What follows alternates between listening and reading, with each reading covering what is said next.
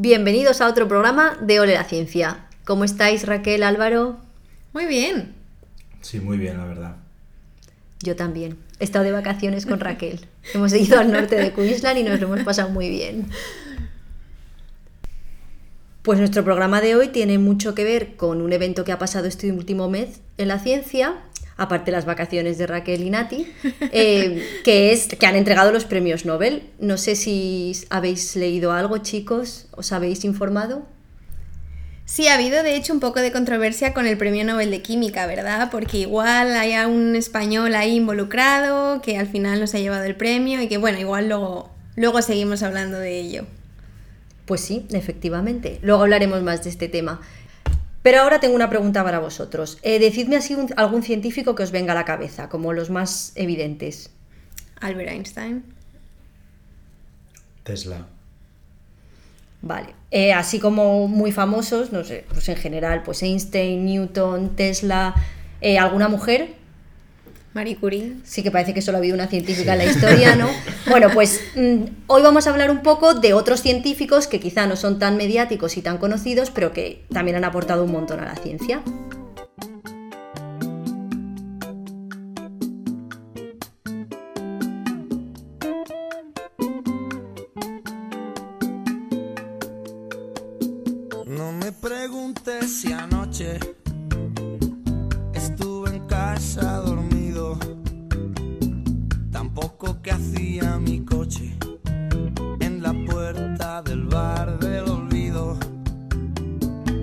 pregunté si es que estaba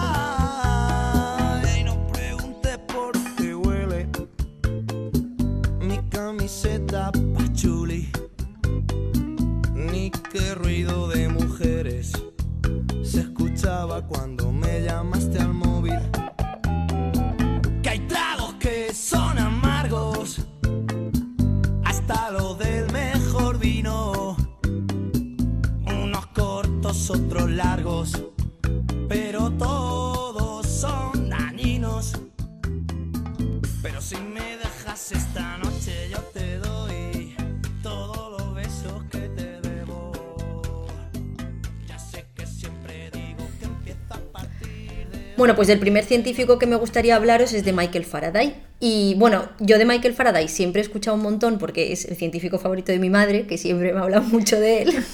en mi casa somos gente muy rara. Y em, sin llegar a ganar ningún premio Nobel, porque Faraday es mm, anterior a que la existencia de los premios Nobel, hizo una gran cantidad de aportaciones científicas que cambiaron el mundo totalmente. Entonces, es muy interesante hablar de Faraday porque mientras otros científicos pues vienen de familias acomodadas, él venía de un origen muy humilde, eh, nació en 1791 en Londres y él es un físico y químico inglés. Michael Faraday eh, dejó de estudiar muy joven eh, y él empezó a trabajar en una imprenta y gracias a que empezó a trabajar en una imprenta empezó a leer mucho y eso despertó su interés científico. él era bastante autodidacta y lo que hacía era pues leer por su cuenta y asistía a conferencias en la Society Philosophical Society. Gracias a que empezó a ir a esas conferencias, em, descubrió el trabajo de grandes científicos ingleses que había en, aquel momento, como por ejemplo Humphrey Davy, que era un científico inglés muy renombrado en aquel momento y que, bueno, entre otras, voy a hacer un paréntesis aquí para contaros un poco de cosas sobre este señor, eh, fue descubridor del potasio, aisló el sodio, era un químico eh, excelente. Y a Faraday le encantaban sus charlas y, un día se le acercó y le pidió por favor que si le, que si le aceptaba como asistente. ¿Y cómo se lo pidió? Pues Faraday durante mucho, durante mucho tiempo estuvo recopilando escritos de Davy y los encuadernó, los puso bonitos y Davy se quedó muy, muy impresionado con estas con, con, estos escritos que había hecho Faraday y le dijo que bueno, que ya vería, pero que a lo mejor le contrataba. Y finalmente hubo un accidente en el laboratorio de Davy y su asistente dejó de asistir, entonces Davy contrató a Faraday y ahí empieza pues el momento en el que Faraday comienza su carrera científica. De hecho, años después, y ya os contaré ahora porque entre Davy y Faraday sucedieron muchas cosas, pero Davy llegó a decir que el mejor descubrimiento que había hecho él en su vida fue Faraday. O sea, que podemos hacernos idea de lo grande que fue este científico. La relación entre Davy y Faraday fue muy buena desde el principio, empezaron a trabajar juntos y Faraday era un, trabajador incansable, entonces se puso al día muy rápidamente con las técnicas de laboratorio y inicialmente él empezó a trabajar en la química. Si bien luego Faraday será conocido por sus Em, descubrimientos en el campo del electromagnetismo. Tan cercanos acabaron siendo Davy y Faraday que Davy decidió eh, hacer una ruta, hacer una ruta por, por, Europa, porque bueno, en Inglaterra pues estaban como un poco aislados, entonces como había muchos científicos importantes en aquel momento, también en Francia y en otras zonas de Europa, decidieron hacer un viaje por, por Europa, tipo congresos, pero por muchos países. Y, y, y planificó este viaje por cerca de dos años y solo podía llevar a su mujer y a un asistente. Y como asistente eligió a Faraday.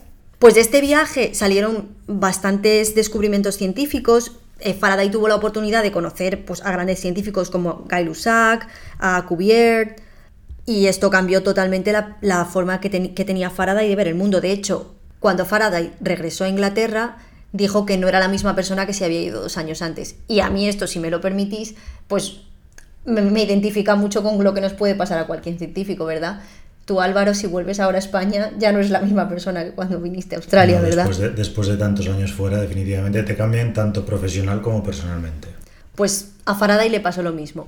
Lo que sucedió también, y es otra cosa que, bueno, es relativamente habitual en ciencia, es que su buena relación con Davy, después de dos años con él, tampoco era tan buena. Eh, la mujer de Davy era una señora un poquito señoritinga y trataba a Faraday como a, un como a un esclavo más que como al asistente de su marido.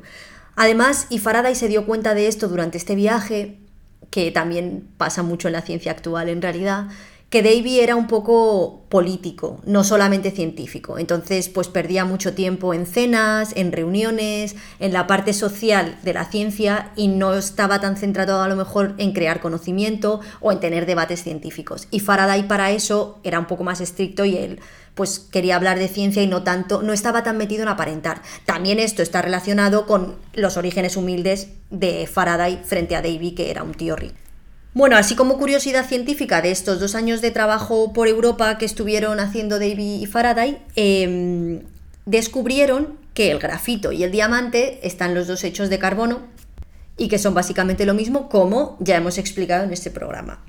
Volviendo a 1815, que es cuando Faraday volvió de este viaje eh, con Davy por, por Europa, eh, consiguió un trabajo en la Royal Institution y allí empezó a dar clases de química a estudiantes de medicina y ya pues empezó a ganar dinero gracias a la ciencia. Durante este tiempo Faraday demostró ser un químico experimental estupendo. Consiguió dominar muchas técnicas como el soplado del vidrio, eh, la construcción de aparatos, valoración. Era, era, muy, muy buen experimental. Y esto le sirvió muchísimo en su carrera como, como vamos a ir viendo ahora. Al ir ganando mucha destreza experimental, empezó a llevar sus propias investigaciones científicas y a publicar artículos en el campo. Sin embargo, pese a que Faraday era brillante, seguía bastante eclipsado por Davy y empezaba a ver cada vez más y más rencillas porque, pues bueno, los egos están ahí siempre. Pero, y sin embargo, eh, Faraday también tenía una vida personal y no sé si he mencionado anteriormente, era una persona profundamente religiosa que se casó con, una, con Sarah Barnard, que era una, la hija de, una, de un señor relevante de esta iglesia, de la iglesia San de Mariana. No lo había escuchado en mi vida. Yo tampoco. Pero era como, o sea, como un poco los tipo Amis estos, como que eran de vida muy austera. Entonces, Este tipo de vida científica a Faraday le iba muy bien porque además eh, podía ahorrar mucho dinero y dársela a la iglesia. Merece la pena mencionar que Faraday y Sara nunca tuvieron hijos, pero siempre tuvieron un matrimonio pues, lleno de amor y estuvieron juntos pues, pues muchísimos años, hasta el final de sus vidas. Y si bien Faraday y Davy eran químicos, en este momento, em, en esa época, en 1820 y algo, empezó como el boom del electromagnetismo. Bueno, no era electromagnetismo en aquel momento, ahora voy a explicar eso. Pero Ørsted fue el primero en mencionar la relación entre la electricidad y el magnetismo. Y a partir de ahí, todos los científicos grandes de esa época empezaron a tener interés en este tema y por supuesto Faraday no iba a ser menos. Por lo que escribió un, libro, o bueno, es más bien como una especie de ensayo, que es una descripción histórica de, lo que llamó el electromagnetismo.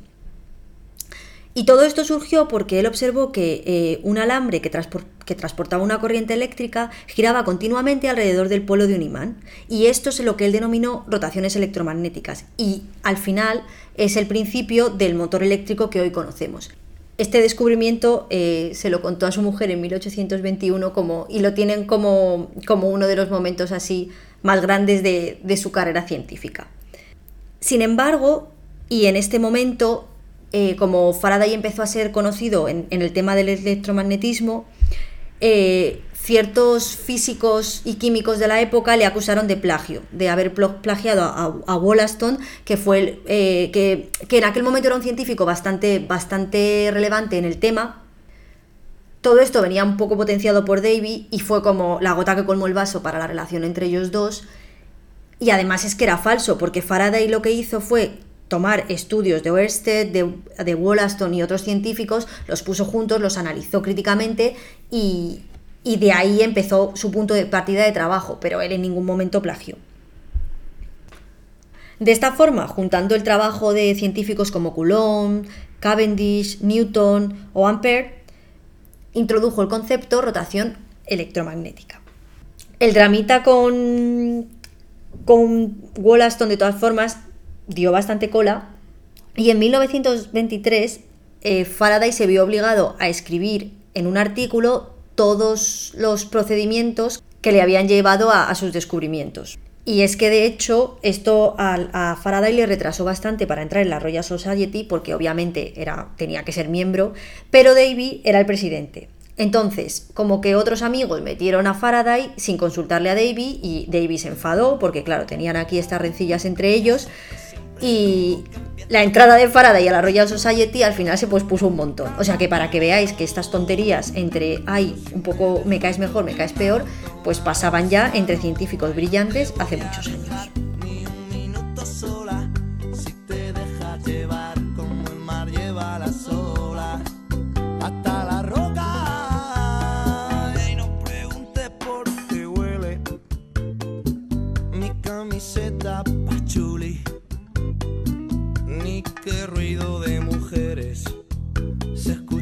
Cuando me llamaste al móvil.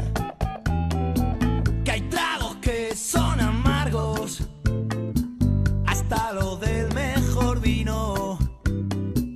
Unos cortos, otros largos, pero todos son dañinos. Pero si me dejas esta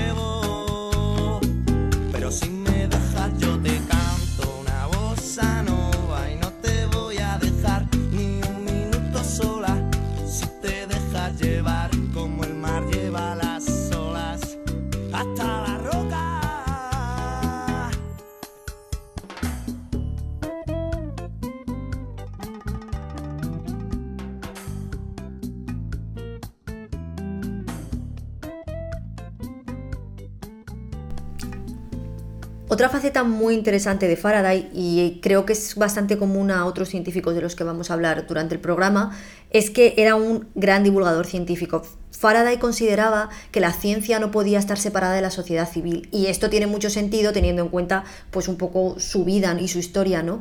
Que gracias a que él podía escuchar escuchó a científicos, acabó siendo un gran científico. Entonces él, por ejemplo, organizaba conferencias juveniles en Navidad para jóvenes y se mantuvo muy activamente como divulgador científico. Además, si Faraday siempre tuvo pues trabajo como profesor y como conferencista, etcétera, también se enfrentó a, a la falta de financiación científica, que esto, bueno, ya hablaremos más adelante también. Pero a Faraday, Faraday lo que hacía era investigación básica y normalmente tendían a dar dinero a la investigación aplicada. Y al final los experimentos de Faraday han servido para el desarrollo tecnológico. Pues bueno, me diréis que cuente ya lo que hizo Faraday para ser tan buen científico. Bueno, pues antes que nada, y me parece muy interesante mencionar que Faraday no sabía matemáticas, como dejó de estudiar muy joven, él no tenía muchos conocimientos matemáticos, entonces su intuición científica y experimental fue quien le ayudó a describir conceptos tan complicados como el de campo magnético de una forma muy sencilla. ¿Cómo hacía esto? Pues experimentalmente. De hecho, esto es la mayor aportación que hizo Faraday fue el concepto de campo magnético. ¿Cómo lo hacía? Esto lo podéis incluso hacer en casa. Con un imán ponéis encima un folio y con unas virutas de cualquier metal, pues hierro, aluminio, y veréis cómo, lo, cómo el metal se va a orientar formando unas líneas, que es las líneas del campo magnético, alrededor del imán. Pues con este sencillo experimento fue capaz de introducir un concepto totalmente novedoso que es prácticamente tan importante como el concepto de campo gravitatorio semejante al que en su momento introdujo Newton. En 1936, Faraday explicó un efecto llamado jaula de Faraday, que os va a explicar Raquel. Bueno, pues eh, la jaula de Faraday en lo que consiste es en una caja metálica que es capaz de proteger de los campos eléctricos estáticos. Y esto eh, lo que viene a decir es un poco el por qué, si nos encontramos dentro de un coche o de un avión, un rayo no nos podría alcanzar. ¿Y esto por qué se produce? La jaula de Faraday, como he dicho, es una caja metálica a la que si la sometemos a un campo eléctrico externo, en el que hay una carga positiva y una carga negativa a un lado y a otro de la jaula, lo que genera al mismo tiempo es que los electrones que se encuentran en esta caja metálica que se pueden mover libremente por ser un metal, se desplacen al contrario de este campo eléctrico generado externamente, es decir, que se eh, desplacen hacia, hacia la zona positiva del campo. De esta manera lo que hacemos es crear otro campo eléctrico en la propia caja, donde en un lado tendríamos todos los electrones acumulados, es decir, una carga negativa, y en el otro lado se generaría una carga positiva porque no existen estos electrones, porque como he dicho, se han desplazado hacia el otro lado de la caja. De esta manera tenemos dos campos eléctricos, uno generado externamente y uno generado dentro de la caja, cuya suma hace que dentro de la caja exista un campo eléctrico nulo. Y por lo tanto, ninguna carga puede atravesarlo. Y esto pues también se utiliza en otros dispositivos, pues como pueden ser los microondas, por ejemplo. Además de estas aportaciones en el campo de la física, Faraday hizo aportaciones en el campo de la electroquímica y si bien tuvo un parón que no se sabe muy bien por qué en su carrera científica, no se sabe si fue por, por estrés que nos acompaña a los científicos o por algún tipo de envenenamiento por tratar tantas sustancias químicas, em, después de este parón fue capaz de distinguir distintos tipos de sustancias como las paramagnéticas y las diamagnéticas e incluso se llega a decir que también las ferromagnéticas por lo tanto, como podéis observar, la actividad científica de Faraday fue tremenda y se dice que si hubiera podido, si hubiera existido hoy en día, se habría llevado hasta cinco premios Nobel. Y también me gustaría mencionar que su trabajo titulado Experimental Researches in Electricity está considerado una de las obras científicas más importantes de la historia, como puede ser El Principio de Newton o El origen de las especies de Darwin. Faraday no está enterrado en la abadía de, Westminster como está Newton o, Darwin, pero sin embargo hay una placa en su honor eh, al lado de la tumba de estos dos grandes científicos. Llega tarde el 28 y nerviosa miro el reloj. La lluvia conmigo empieza un día de pleno sol.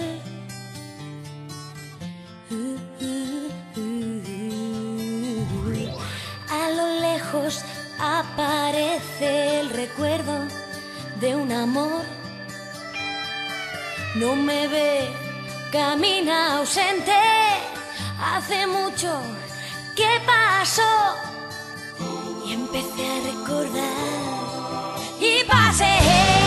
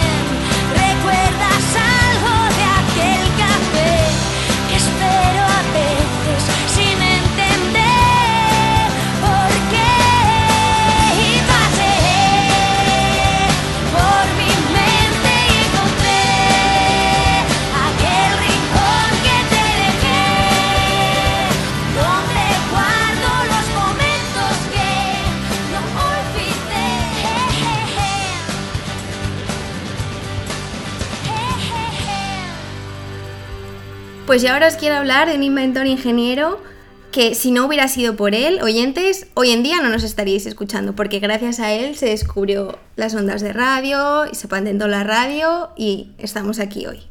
Y no es eh, ni más ni menos que Nikola Tesla, seguro que a muchos de vosotros os sonará y de hecho a todo el mundo hoy en día le suena la empresa Tesla, que está basada en uno de sus inventos, que ahora os contaré. Y este hombre nació en Serbia en 1856 y de hecho nació durante una tormenta eléctrica que fue como muy premonitoria de lo que vino después a ser toda su vida. De hecho, Tesla es considerado el fundador de la tecnología moderna y padre de la civilización eléctrica.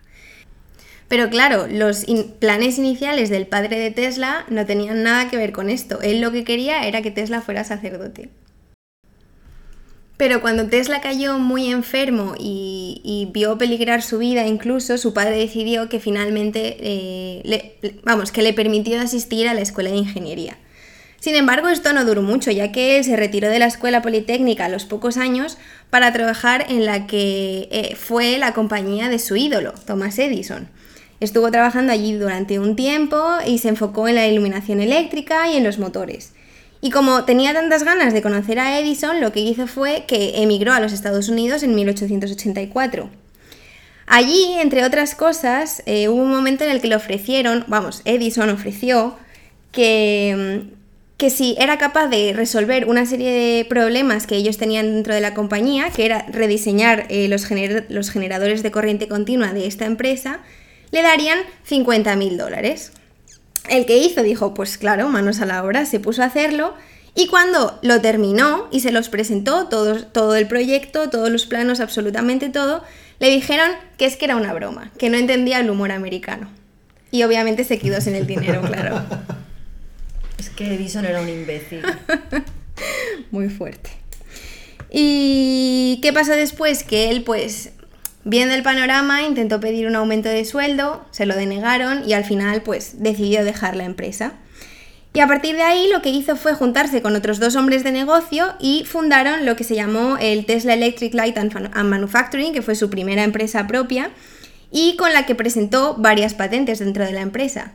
¿Qué pasó? Que entonces sus socios decidieron que preferían centrarse eh, más en el suministro de electricidad, cogieron la propiedad intelectual de la empresa y le echaron de la empresa. Pobre hombre. La verdad es que suerte, suerte no es que haya tenido demasiada.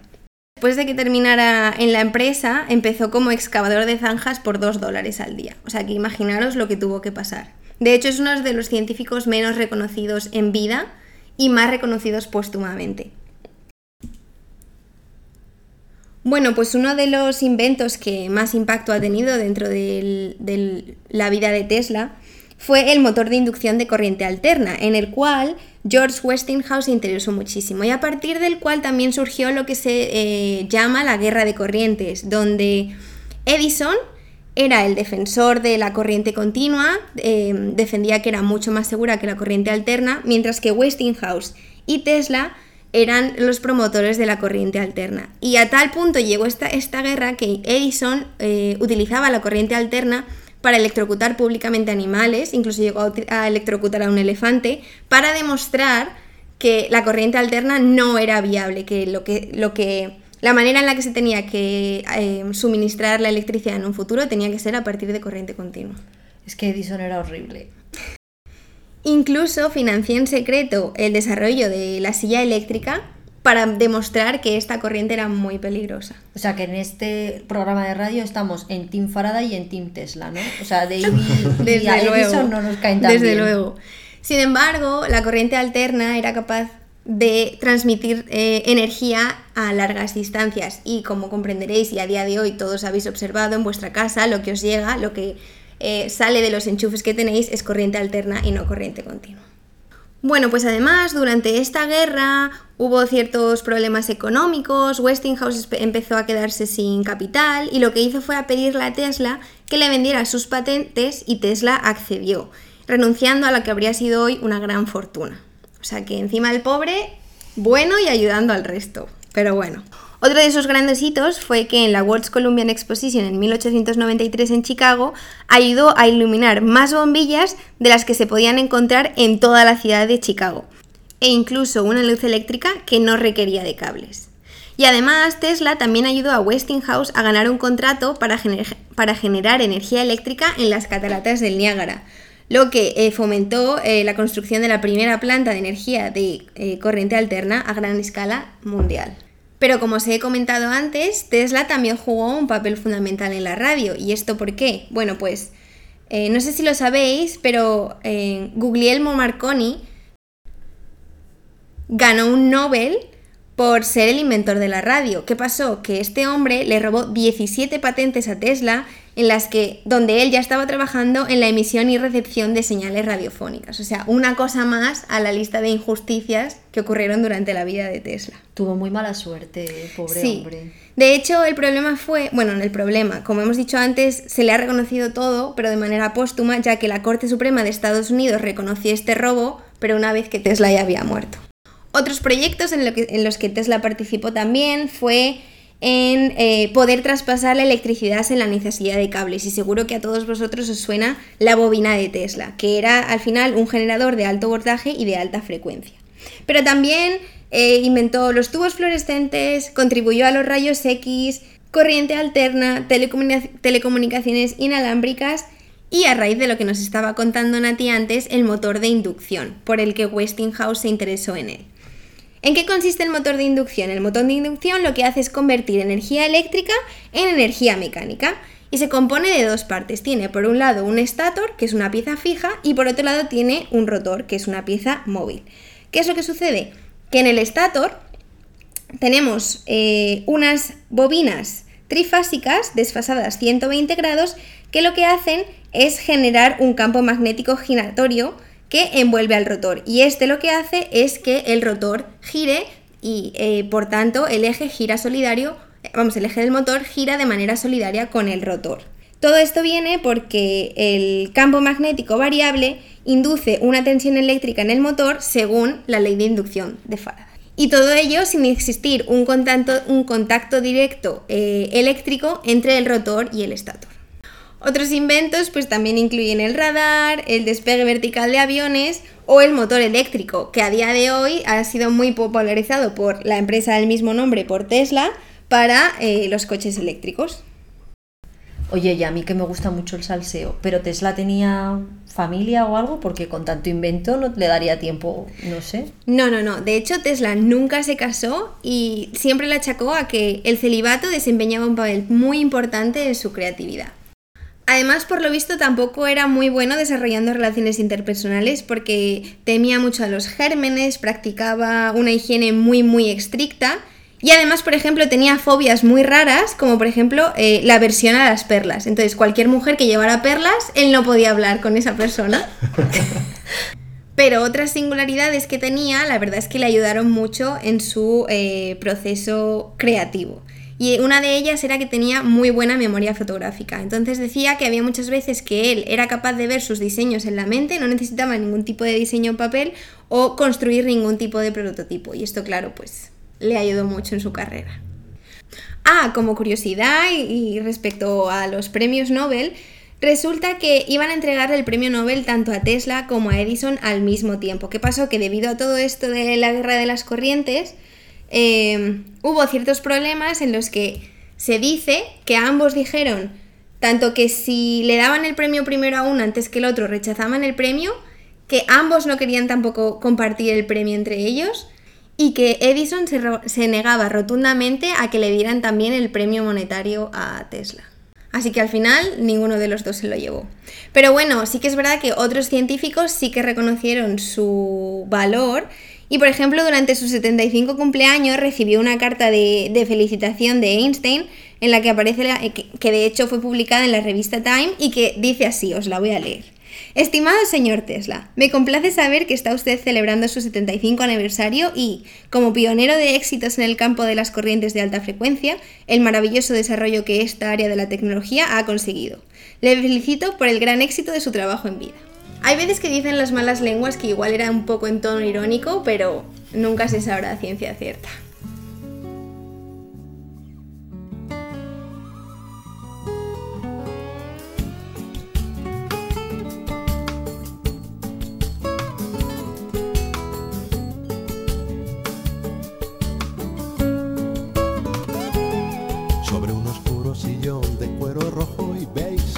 Obsesión y mis ojos también Qué gran bebé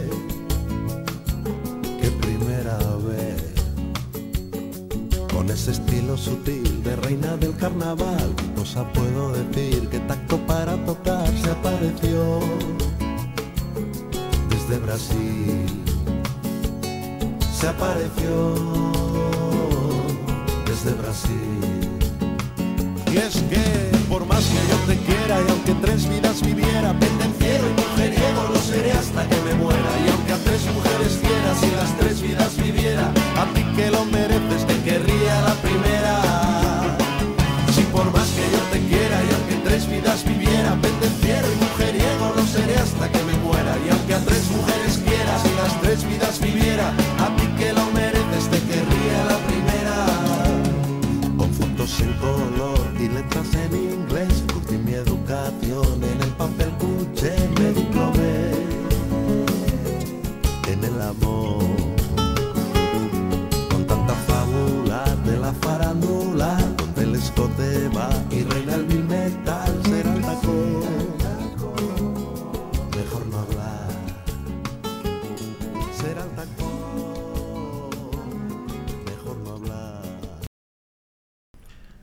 Ahora yo os quería hablar de una científica que resulta que es española, seguro que habéis oído hablar de ella, Margarita Salas. Sí. Como bioquímico que soy, para mí es muy importante por, el, por las cosas que descubrió.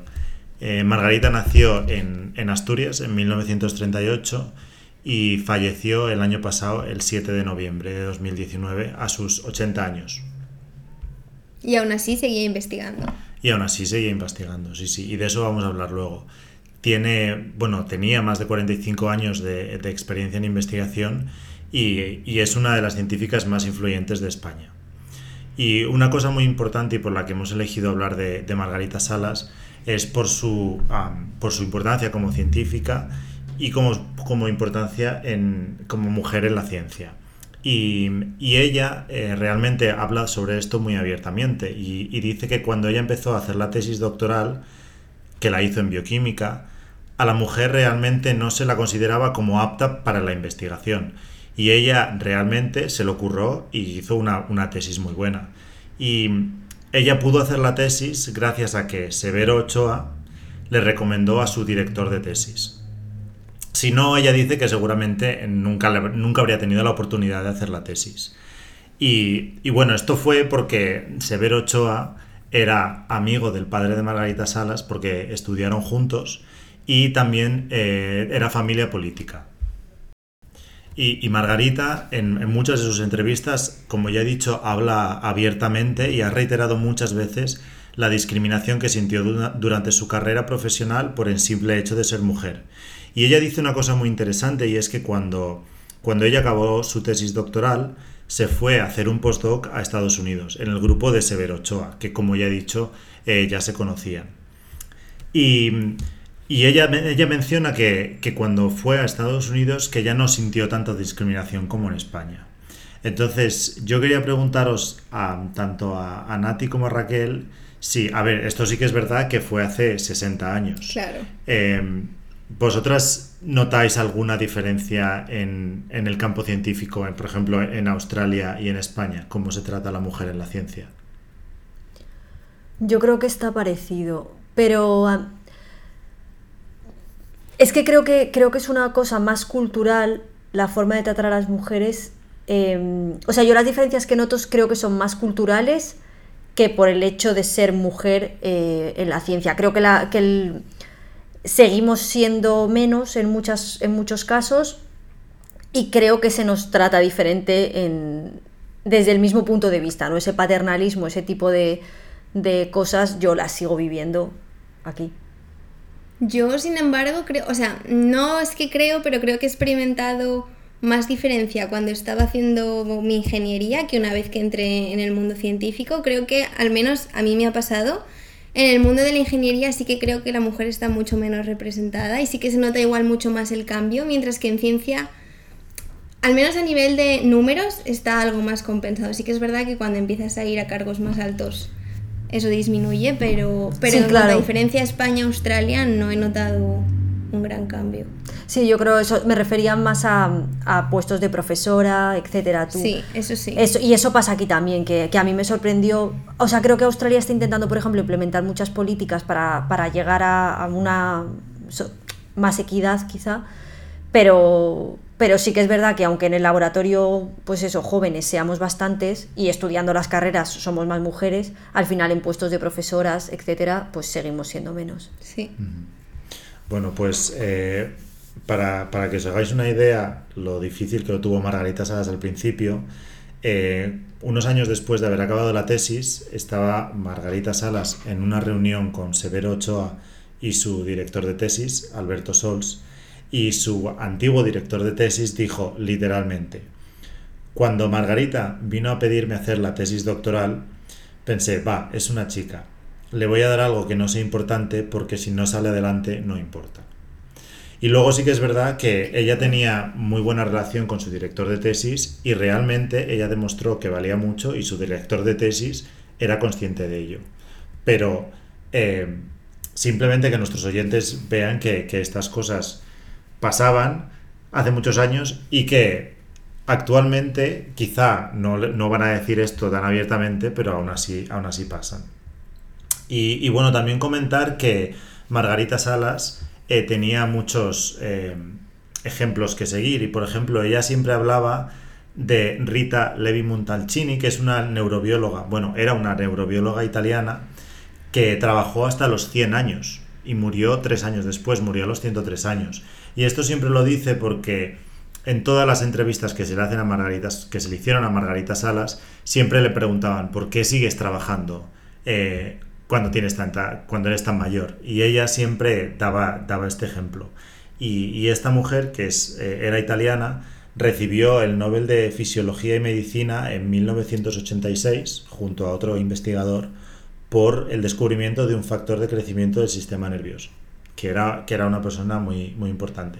También eh, ella habla de- del caso de Rosalind Franklin, que probablemente hayáis oído sobre este caso también, que, Lo su- que lo hemos contado ya en, en otros programas, pero que básicamente Su trabajo en rayos X fue determinante para que después Watson y Crick determinasen la estructura del ADN. Y básicamente estos dos científicos básicamente le robaron y no reconocieron la- el trabajo de, de Rosalind Franklin. Y cuando recibieron el Nobel, como Rosalind Franklin ya había fallecido, pues se callaron y no, y no dijeron nada. Y, y da otro ejemplo también que, que se, de, una, de otra científica que se llama Liz Meitner, que fue la descubridora de la fisión nuclear, junto con, con otro alemán, el cual recibió el Premio Nobel de Química eh, y ocultó el trabajo de, de- esta mujer deliberadamente. Y hay otros muchos ejemplos. Eh, no sé si vosotras conocéis algún otro. Yo tengo aquí un par de ejemplos porque no sé si nuestros oyentes habrán, oído hablar de Lavoisier, que se considera eh, el primer químico, ¿no? Es como, fue como el primero que cortó con la alquimia y desarrolló la química moderna, ¿no?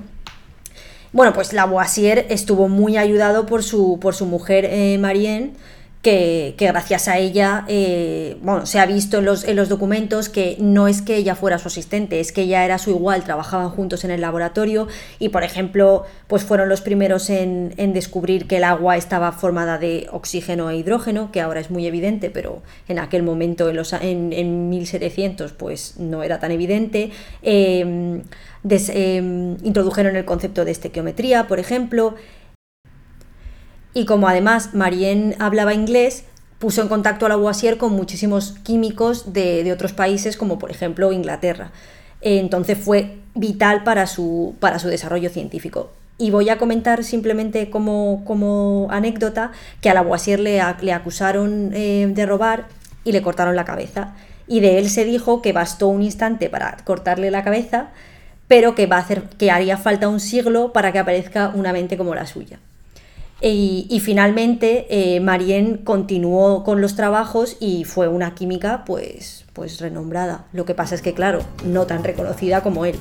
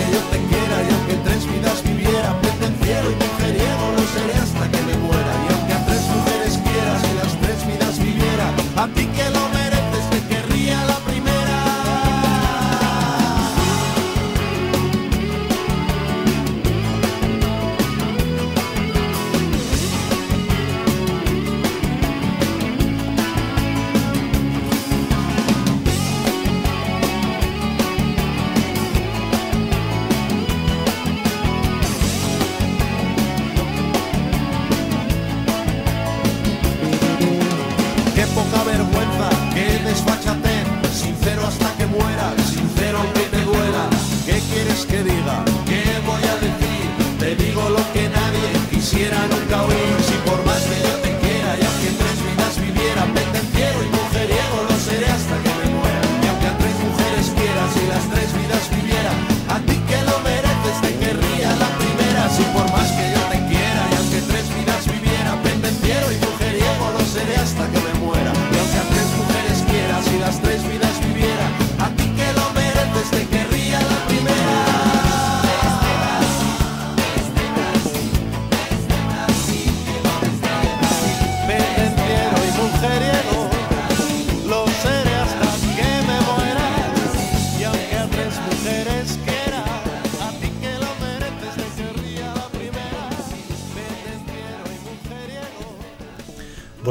Volviendo a, a Margarita Salas, ahora os voy a explicar un poco por qué eh, es tan famosa en el mundo de la, de la investigación española y mundial. Y es que Margarita Salas ha desarrollado la patente más rentable de la historia del CSIC. Esta patente, que caducó en el año 2009, mientras estuvo vigente, eh, llevaba el 50% de los ingresos en patentes del CSIC. Madre mía. O sea, todas las patentes que tenía el CSIC eh, contribuían un 50% y el otro 50% era la patente de Margarita Salas, Muchísimo. que es muchísimo dinero. Y es que esta patente, no sé si habréis escuchado hablar de la PCR. Sí, ¿Verdad algo que sí? se ha oído últimamente. Sí. Eh, pues esta, esta técnica eh, existe gracias a ella. Y, y ella lo que hizo fue, ella estaba estudiando un virus que infectaba a bacterias, un virus bacteriófago que se llamaba el FI29. Y lo que descubrió de este virus es que tenía una enzima específica y gracias a esta enzima que consiguió aislar, eh, consiguió eh, aumentar, eh, hacer copias del ADN, que realmente es lo que es una PCR. Tú coges una muestra de ADN muy pequeña y la amplificas. Bueno, ¿y por qué? ¿Por qué os estamos hablando de Margarita Salas? Una cosa muy importante y que ella también valora mucho es el tema de la investigación básica. Y es que si, si ahora vosotros habláis con alguien y os dice que está investigando un bacteriófago, tú cuando investigas un bacteriófago no vas a curar el cáncer, ni vas a hacer nada bueno. Es investigación básica y la gente tiende a pensar que, que, bueno, que lo investigas pues por el mero hecho de- del conocimiento. Y Margarita era, era una persona que abogaba mucho por la investigación básica, y es lo que hacía ella. Y si pensáis eh, a través de su, su investigación, del descubrimiento de, de esta enzima para poder hacer la PCR, la cantidad de, de- de cosas que se han podido hacer, pues ella realmente dice que la investigación básica es, es muy necesaria. Entonces, ahora que estamos nosotros tres en Australia, hoy en día y en este país se lleva mucho la investigación translacional. Es decir, que tú siempre que estás haciendo algo tienes que demostrar eh, cómo va a afectar a las personas. Es decir, por ejemplo, yo en mi tesis trabajaba con eh, un tipo de, cáncer de sangre. Entonces yo lo que hacía era para curar ese, cáncer de sangre.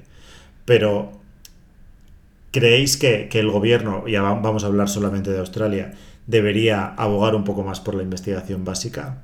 ¿Qué, qué es lo que pensáis vosotras? Hombre, es que sin...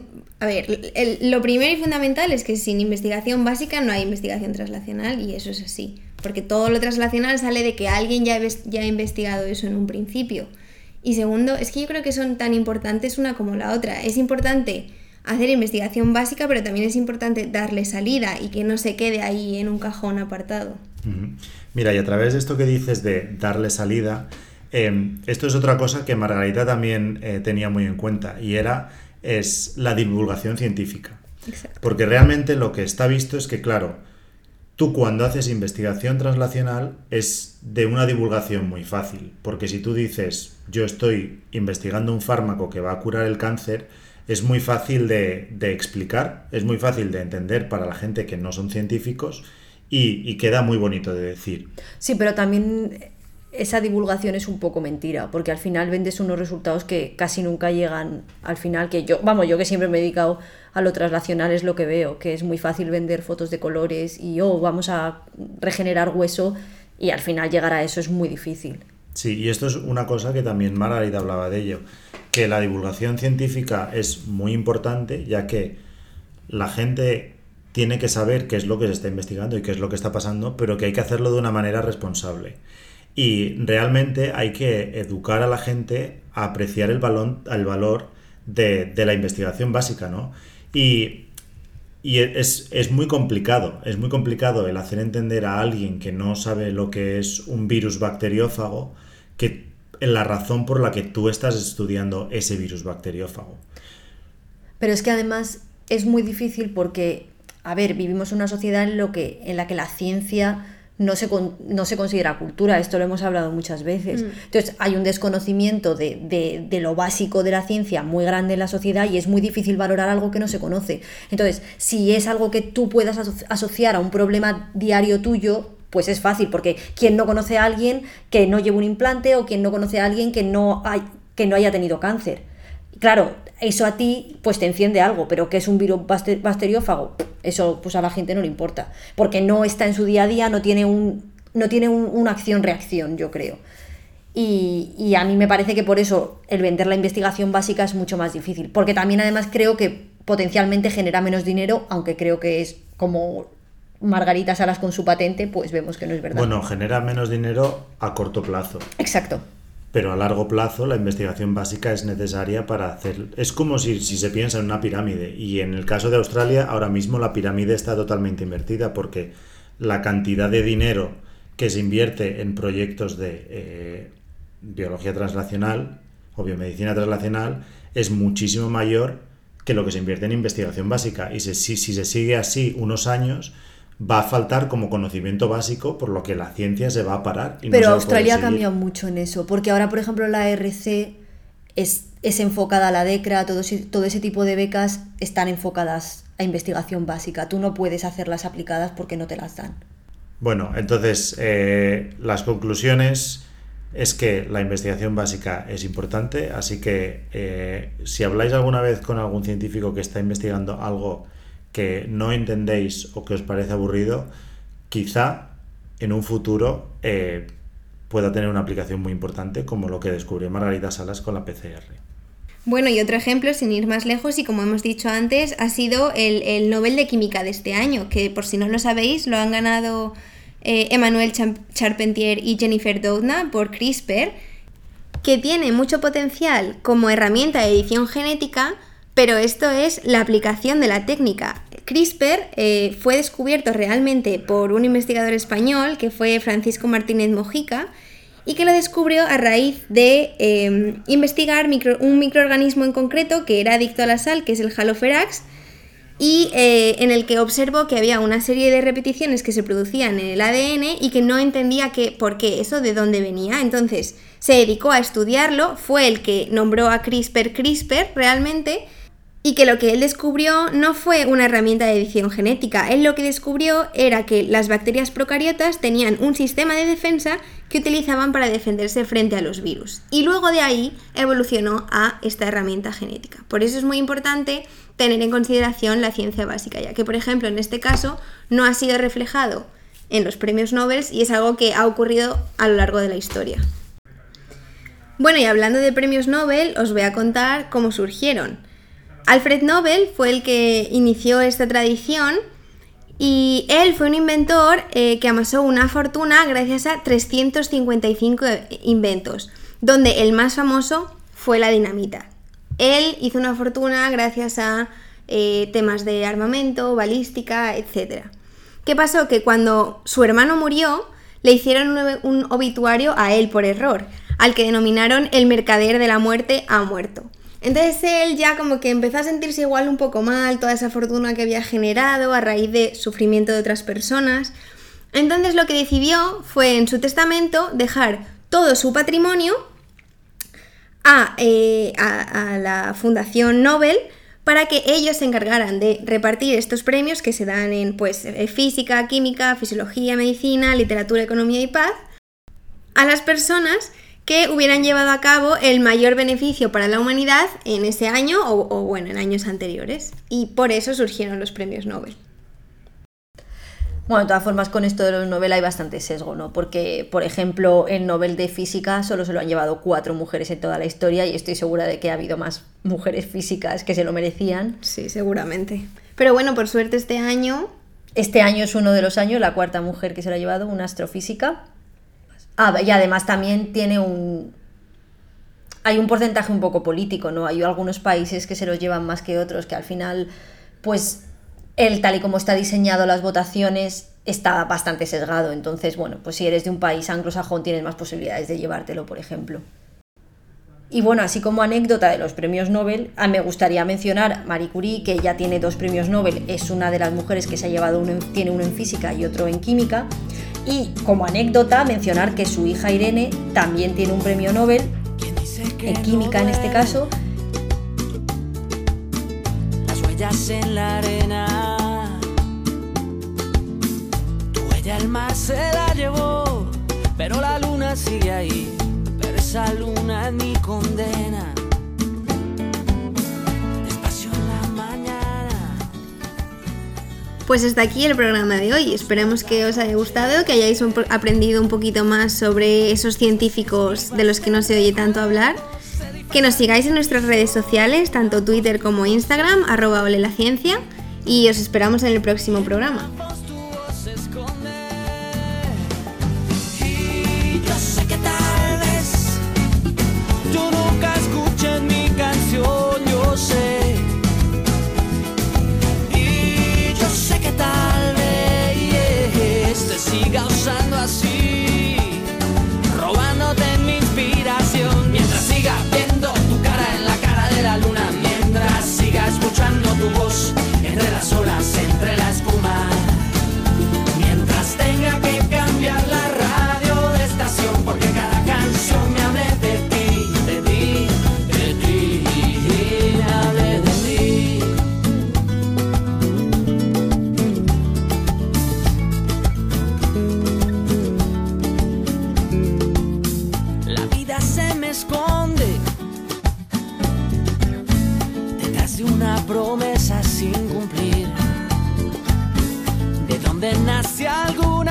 de donde nace otra canción y ya no sé bien quién se esconde.